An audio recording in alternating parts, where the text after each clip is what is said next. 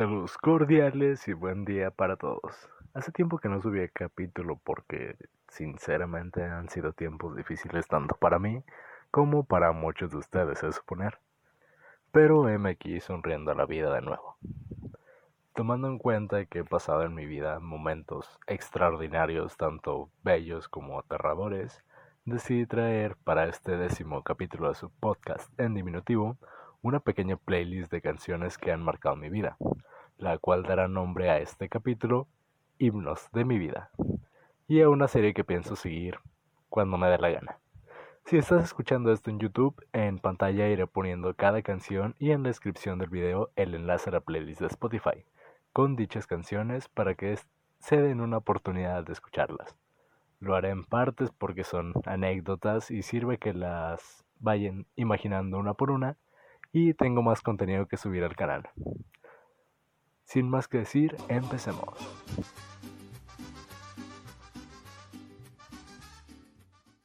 El corrido del 2 de octubre es, por así decirlo, un relato de lo ocurrido en México el 2 de octubre de 1968. Vale, para ponerlos en contexto, porque este podcast lo escuchan inclusive en Chile, según YouTube, esa época de la historia mexicana estuvo muy marcada la corrupción y mala praxis del gobierno en aquel entonces. Pero el pueblo mexicano llegó a un punto de quiebre, 11.000 personas, entre ellos empresarios, maquileros y vendedores, pero en su mayoría pues estudiantes y maestros, se congregan a protestar en la Plaza de las Tres Culturas en Tlatelolco. Acto seguido se ven llegar militares a voz de que los civiles, desarmados, recalco, desarmados, detonan armas de fuego y el ejército se moviliza contra aquel contingente, con lo que fallecen, según cifras del gobierno, 60 personas. Obvio no fueron 60 personas. El por qué me duele esta canción, por una parte, es porque, como ya les he comentado, me dio para ser docente, por lo que imaginarme un escenario, un evento así, me hace sentir terror de que algo parecido me pueda pasar si me atrevo a levantar la voz por inconformidad en algún momento. El otro motivo es que la escuché con una maestra ya mayor quien me narró la historia de cómo ella vivió este suceso. Se les voy a narrar rápido porque es algo que vale la pena escuchar y me va a servir para que entiendan mi sentir. La historia va más o menos así.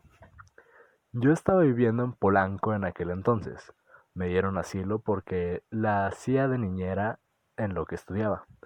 Pero un día me llega un viejo amor que tenía en ese entonces a la puerta de la casa y me dice, Esther, mañana vamos a la plaza a protestar, se va a poner bastante cabrón.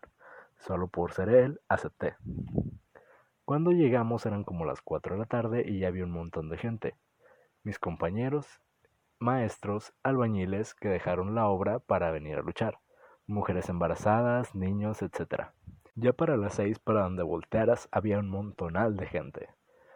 Lo feo fue después. Primero vimos unas bengalas verdes desde el edificio que teníamos a la derecha y luego algo tronó.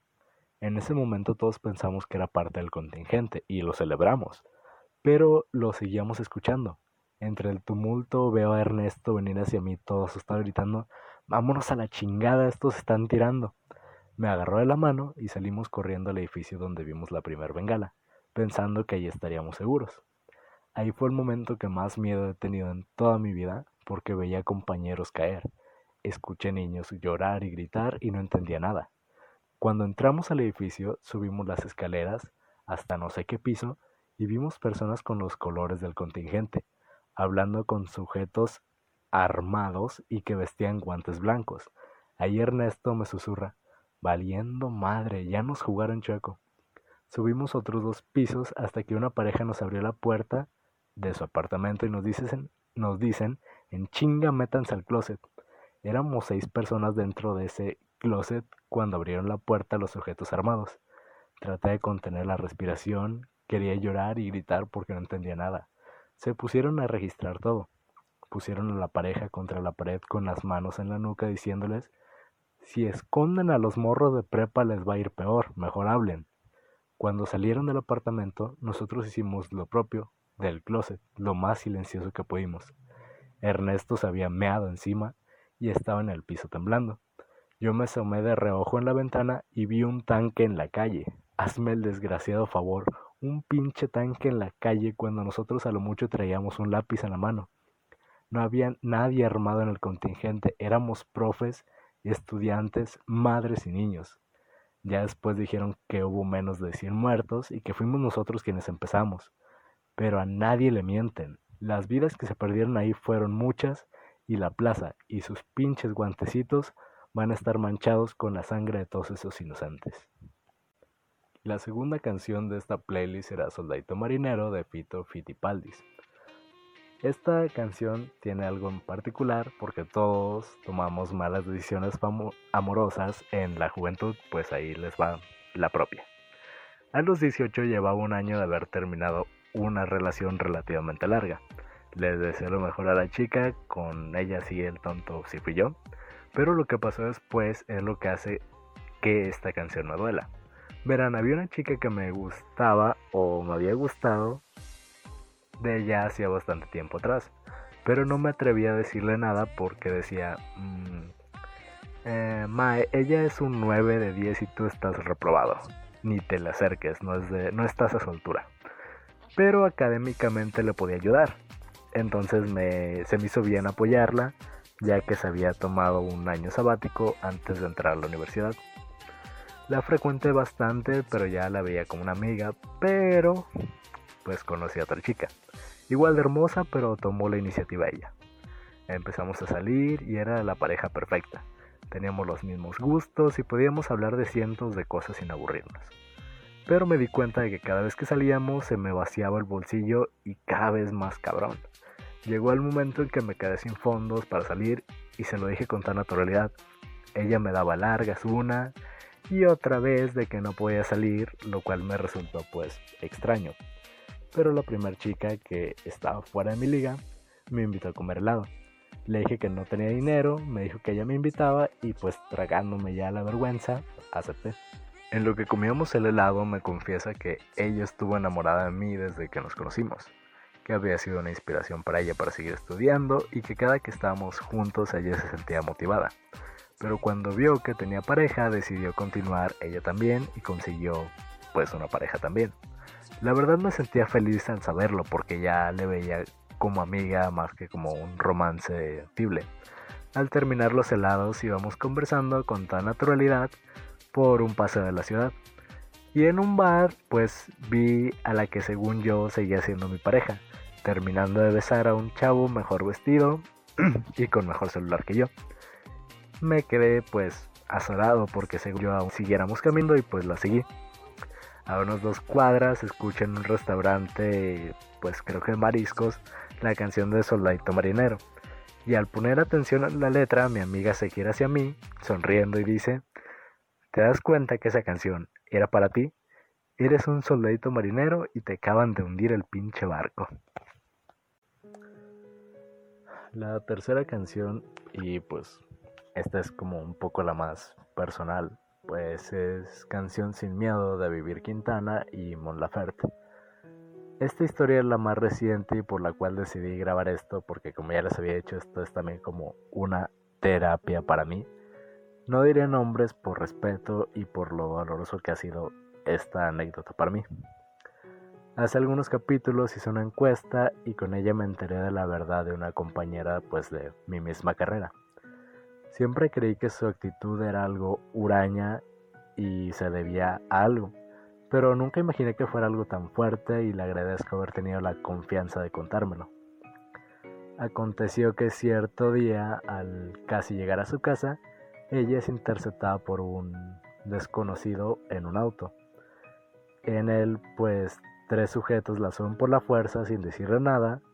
Más adelante muestran sus verdaderas intenciones e intentan abusar de la chica pero al ver que tenía su periodo la dejan libre y ella corre lo más que puede hasta llegar a su hogar. Esta escena repercute el día de hoy en su vida y en su forma de relacionarse, lo cual es pues horrible ya que vive con un miedo constante por este hecho, sin contarlo siquiera a sus padres. Después de saber esto me puse a investigar acerca del movimiento y doy con un documental de Netflix y al terminarlo escucho esta canción, lo cual me resulta pues algo perturbador y me estremece el corazón. Lo peor vino después. Viendo las noticias me entero de las desapariciones y fallecimiento de un gran número de jóvenes en el estado de Guanajuato. Con un mal presentimiento y un nudo en la garganta me dispongo a llamar a mi amiga que me nombró hacía tiempo soldadito marinero, la de la historia pasada, sin obtener ninguna respuesta. Días después contacto a su tía por Facebook la cual me da la noticia de que ella desde hacía tres meses formaba parte de esta cifra de feminicidios.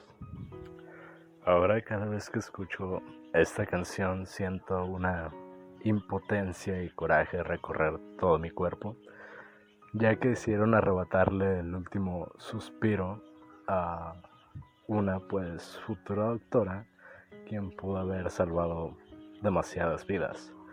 El día que escribo este guion estoy, eh, bueno, el guion de este capítulo, les juro que estoy al borde de romper el llanto y espero que los que escuchen esto nunca tengan que sentir lo mismo.